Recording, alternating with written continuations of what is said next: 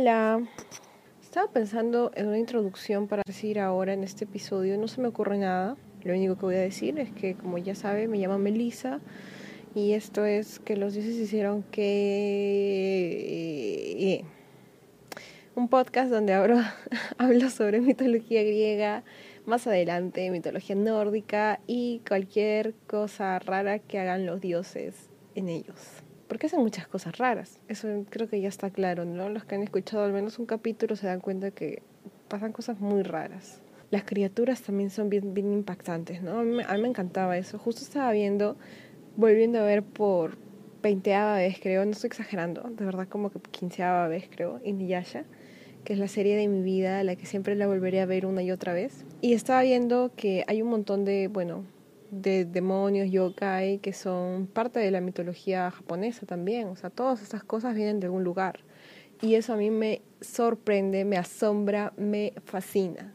Igual, en Juego de Tronos también, no sé si sabían, pero un montón de, juego, de, de, los personajes de Juego de Tronos, o sea, por ejemplo, los caminantes blancos, hay, hay, varios, hay varias cosas, incluso la leyenda del, del invierno es parte de la mitología nórdica también.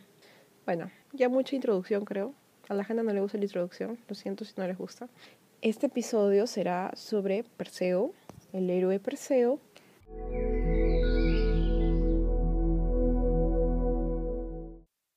Como se acordarán, en capítulos anteriores hablamos sobre las cosas extremas que hacía Zeus para acercarse a mujeres, ¿no? Que se convertían en animales, que se convertían, aparecían en sueños, etcétera, etcétera.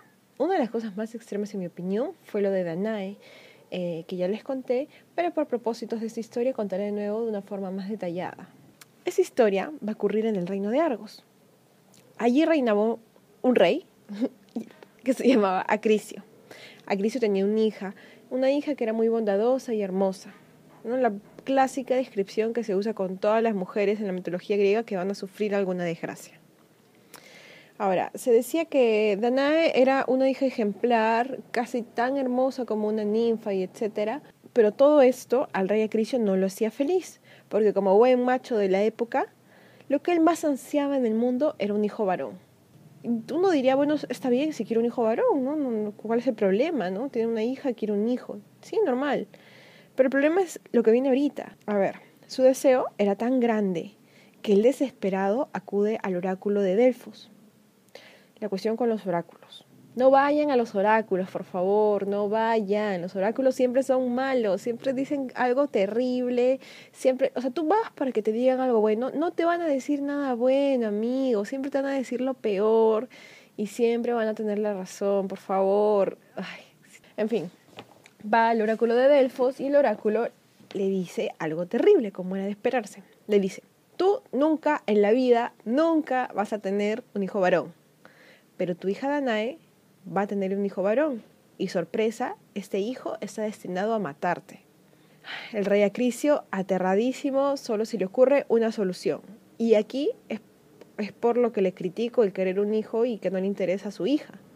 La única solución que se le ocurre es encerrar a Danae en una bóveda subterránea de bronce, en el sótano del palacio, un lugar oscuro y húmedo donde ni siquiera podía ingresar el sol. La pobre pasa sus días ahí, triste, sola, traumatizada por lo que le ha hecho su padre. O sea, de verdad, ¿quién hace esas cosas?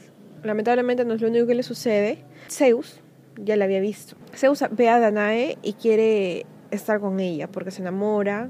Pero en vez de destruir la bóveda, en vez de sacarla, en vez de lo que sea, supongo que quería ser caleta, entrar, salir y listo y que se le ocurre es la de ingresar a la bóveda convertido en una finísima lluvia dorada. Se filtra por la ventana de la celda y fecunda a Danae. Danae queda embarazada y el rey Acriso se entera después, pero no le interesa saber cómo sucedió. No es, algo, no es un tema de su interés, para nada. Él está más enfocado en la parte de tu nieto te va a matar. Espera que ella dé a luz y envía a Danae y a su hijo, el cual es llamado Perseo, en una frágil barquilla para que fueran abandonados a merced de las olas del mar. Un pan de Dios a Cristo, ¿verdad? Un hombre, pero excepcional. Entonces, la vida de Danae era una desgracia ya. Primero se la pasa encerrada por su padre, de prisión en prisión, y ahora encima va a morir, encima con su bebé. ¿Qué más le podía pasar, no? El mar azotaba la barca, la cual se iba destruyendo conforme pasaba la terrible noche. Pero no solamente fue una noche, así pasaron un par de días naufragando, los pobres. Se supone que Zeus se sentía bondadoso y lanza un vientecillo suave que hace que el débil barco sea arrastrado hasta la isla de Serifos. Una vez en Serifos, son encontrados por un pescador pobre de la zona llamado Dictis, quien coincidentemente era el hermano del rey de la isla, Polidectis. Dictis lleva a Danae y al bebé a su casa donde les ofrece comida y cobijo en adelante.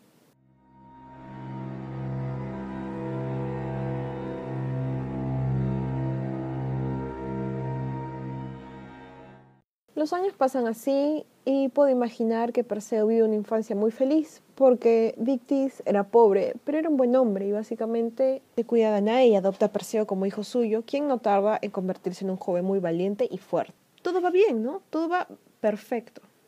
Pero aquí nos faltaría un nudo en la historia, porque no todo puede ser bueno siempre, mucho menos en la mitología griega. Resulta que Polidectis, el rey de la isla y hermano de Dictis, había notado a Danae hace mucho y se había aprendido completamente de ella. Él quería, como sea, estar con ella. Cabe mencionar que Polidectes era una basura, era un tirano y en general era una mala persona. Creo que dice bastante de él eh, que su hermano, siendo el rey de una isla, eh, su hermano era un pescador muy pobre. Bueno, él estaba enfocado en conseguir que Danae fuera su esposa a como de lugar. Pero tenía un pequeño problema. Se llamaba Perseo. Perseo se había percatado de las intenciones del rey para con su madre y la vigilaba cautelosamente a toda hora. La mejor solución que se le ocurre entonces a Polidectis para librarse de Perseo, algo casual, simple que todo el mundo hace siempre al menos una vez en su vida. Fingir un matrimonio. Polidectis así anuncia que se iba a casar con una doncella y Perseo al fin podía dormir tranquilo. Ese viejo loco va a dejar en paz a mi madre. Polidectis invita a todo el pueblo a un banquete para celebrar su compromiso falso. Nótese, nótese el esfuerzo para cargar las mentiras que tenían los, hombres griegos para engañar a las mujeres, ¿no? O sea, wow, de verdad. En medio del banquete, y como era costumbre, empieza a preguntar a todos qué le iban a regalar. Coincidentemente, todos escogen regalarle caballos. Estaban de moda, estaban en oferta, había promoción 3 por 1 no tengo idea pero todos le iban a dar eso, excepto Perseo. Perseo no tenía plata, la justa le alcanzaba para su comida, era fuerte y todo eso, pero no tenía plata, pues que le iba a comprar un caballo ese idiota encima. Entonces, le dice que él, a diferencia de los otros, le daría lo que el rey pidiera, lo que sea. Él se lo iba a conseguir porque él era así de fuerte y era así de arrogante. Los ojos de Polidectes empiezan a brillar. Al fin, al fin una ventana para deshacerme de este, de este chivolo pesado. Polidectis le dice, entonces tráeme la cabeza de la gorgona medusa.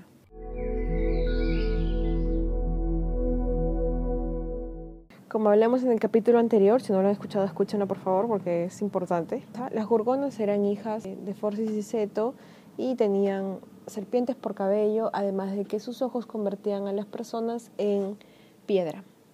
De estas, estas tres eran tres hermanas, solo una era mortal y podía ser asesinada y esta era Medusa. Perseo está decidido, él va a conseguir la cabeza de Medusa.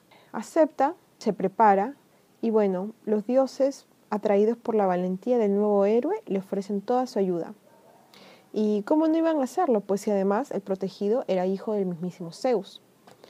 Así pues, Hades le presta el casco que poseía la virtud de volver invisible a quien lo llevaba.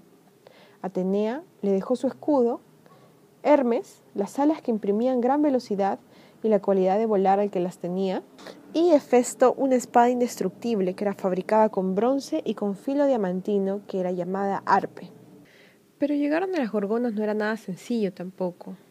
Hermes se le aparece en sueños y le cuenta de que si quiere llegar donde las gorgonas, lo que primero debe hacer es visitar a las grayas. Las grayas te van a decir cómo ir hasta una cueva de las ninfas donde recibirás algo que te ayudará. Las grayas eran horribles seres que eran también hermanas de las gorgonas. Estas desde su nacimiento son ancianas. Tienen el cabello largo, completamente blanco, un rostro espantoso, casi calavérico.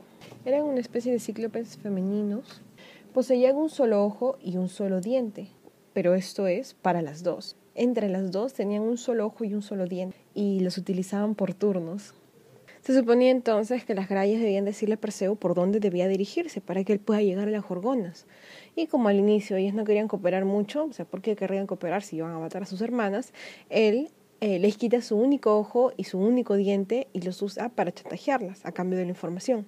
Frente a esta amenaza, entonces las grayas, que también eran llamadas greas, eh, les dicen dónde es que se encontraban encerradas las gorgonas, por lo que Perseo le devuelve sus órganos y se larga. Como les había contado hace un ratito, Perseo tenía varios atilurgios que le fueron otorgados por los dioses, y entre estos el casco de invisibilidad de Hades era clave, porque verá, cuando Perseo llega a donde estaban las gorgonas, ellas estaban dormidas. Eh, ahí las puede ver el bien de cerca y se da cuenta que su fealdad era aún más espantosa de lo que él había oído. Las serpientes que tenían por cabello se movían a pesar de que ellas estuviesen inconscientes y siseaban de forma continua. Sus dientes decía que eran semejantes a los del jabalí más salvaje que hubiese visto. Sus extremidades eran de bronce y sus alas eran de oro. No sé ustedes, pero eso a me parece genial. Bueno, Perseo sabía que debía de cuidarse de su mirada, así que él se acerca muy sigilosamente a ellas, rehuyéndoles en todo momento la mirada y solamente guiándose por el reflejo que obtenía del escudo que Atenea le había prestado. Es así que le toma solo un momento lograr cortar la cabeza de la pobre Medusa. Pero al ver esto, al escuchar esto, sus hermanas se despiertan y se lanzan sobre él, momento en el que Perseo se pone el famoso casco de invisibilidad y sale airado. Y como modo de recapitulación, de, esa, de la sangre que brota de la cabeza de Medusa, como dijimos antes, nacen el gigante Crisador y el caballo alado Pegaso. Ahora, sería bueno que el viaje de Paseo terminara así de fácil, pero supongo que eso sería un poco aburrido, ¿no? Él tiene la cabeza de Medusa, está listo para regresársela, para dársela a Polidectis y que deje en paz a su madre al fin. Pero su viaje de regreso también es toda una travesía. Él está regresando usando las sandalias aladas que le había dado Hermes y llega así hasta Mauritania, en donde vivía el titán Atlas. Atlas fue el titán que lideró la rebelión contra el dominio de Zeus, la llamada titanomaquia, y al ser derrotado fue condenado a cargar con el globo terráqueo sobre sus hombros por toda la eternidad. Perseo le pide entonces a Atlas pasar la noche ahí, un refugio después de todo lo que había vivido. Incluso le dice, yo soy hijo de Zeus, así que por favor dame hospitalidad, porque la hospitalidad era un tema bien importante para los, griegos de esta época, ¿no? Era algo que no se le rechazaba a nadie. Y aún así, el gigante Atlas se rehúsa. ¿Qué era lo que sucedía? Atlas era otra víctima de los famosos oráculos. Un oráculo le había dicho hace mucho tiempo que un hijo de Zeus lo despojaría de su reino y ya sabemos con cuánto recelo cuidan estos personajes a sus reinos y a los extremos a los que llegan, o sea, comerse a todo el mundo. Al ser rechazado de esta forma, Perseo se enfurece y ya sabemos que es algo arrogante, así que saca la cabeza que tenía de Medusa y se la muestra. Y bueno, esta no había perdido sus propiedades, por lo que al instante el titán queda convertido en piedra. Y es así como surge la cordillera del Atlas, que es la que recorre el noreste de, África a través de Túnez, Marruecos, Argelia. Eh, se dice que sus cumbres parecen sostener los cielos. Ahora, esto lo tuve que buscar porque no lo sabía, pero me parece importante porque ahora lo sé. Soy más inteligente ahora, gracias. Se dice que estas cordilleras de Atlas separan las costas del mar Mediterráneo y el Océano Atlántico del desierto del Sahara, y es uno de los factores que provocan la sequedad de este desierto. Muy bien, aplausos. Somos más inteligentes todos ahora.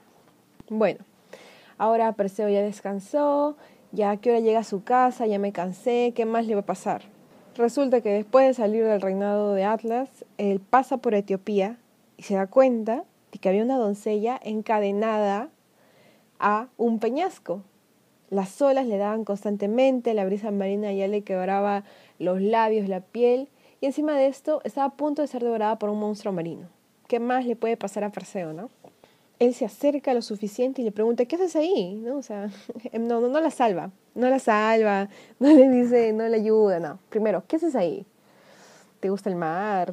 Ella le dice que es la hija del soberano de esas tierras llamado Cefeo. Su nombre es Andrómeda y se encuentra en esa situación por culpa de su madre Casiopea. Entonces, el resto se los cuento en el próximo capítulo.